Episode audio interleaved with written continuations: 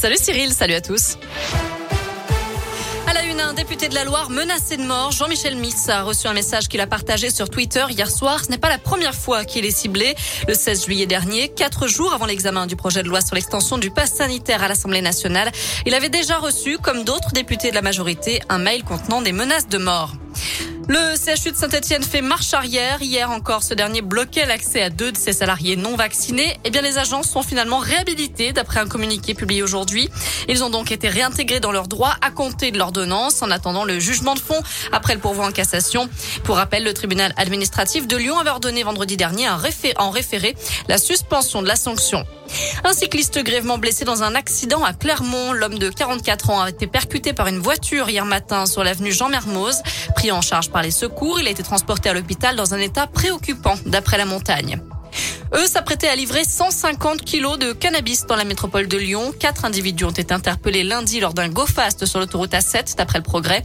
La PJ lyonnaise a intercepté trois véhicules à la barrière péage de Chana, un convoi qui arrivait d'Espagne. Les quatre individus ont été placés en garde à vue. Plusieurs étaient déjà connus de la justice. Retenir aussi cette nouvelle vidéo choc sur la maltraitance animale. L214 dénonce des infractions entraînant des souffrances évitables aux animaux dans un abattoir au nord de Lyon, à Cuiseaux, en Saône-et-Loire, et les carences des services vétérinaires de l'État. L'association lyonnaise a donc porté plainte. Le ministère de l'Agriculture promet une enquête approfondie. 15 jours après le déremboursement des tests Covid, le nombre de dépistages a fortement diminué en France. 675 000 tests en moins en une semaine, d'après le ministère de la Santé. Un chiffre qui baisse surtout parmi les 16-65 ans. Pour rappel, les tests ne sont plus pris en charge pour les personnes non vaccinées et dans certains cas très précis. Total Energy surfe sur la flambée des prix de l'énergie et multiplie son bénéfice net par 23 au troisième trimestre. 4,6 milliards de dollars de bénéfices contre 202 millions de dollars à la même période l'an dernier.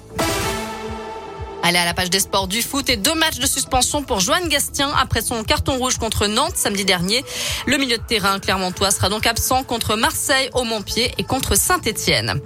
C'est aujourd'hui que les filles de l'équipe de France connaîtront leurs adversaires pour le prochain Euro. Tirage au sort à 18h ce soir. La compétition se jouera du 6 au 31 juillet en Angleterre. Enfin en rugby, Sébastien Vermaina prolonge à l'ASM trois ans de plus pour l'international français. Quant à Morgan Parra, en fin de contrat en juin 2022, il est courtisé par plusieurs clubs du top 14, mais Clermont lui propose deux ans de plus. Voilà pour l'essentiel de l'actu. On jette un œil à la météo pour cet après-midi. Bon, déjà, la bonne nouvelle, c'est que le soleil est sorti. On aura encore de belles éclaircies, du ciel bleu tout au long de l'après-midi et des températures qui varient entre 11 pour les minimales et 17 pour les maximales cet après-midi. Pour demain, normalement, pas de changement. On devrait rester sous le soleil. Très bon après-midi à tous. Merci.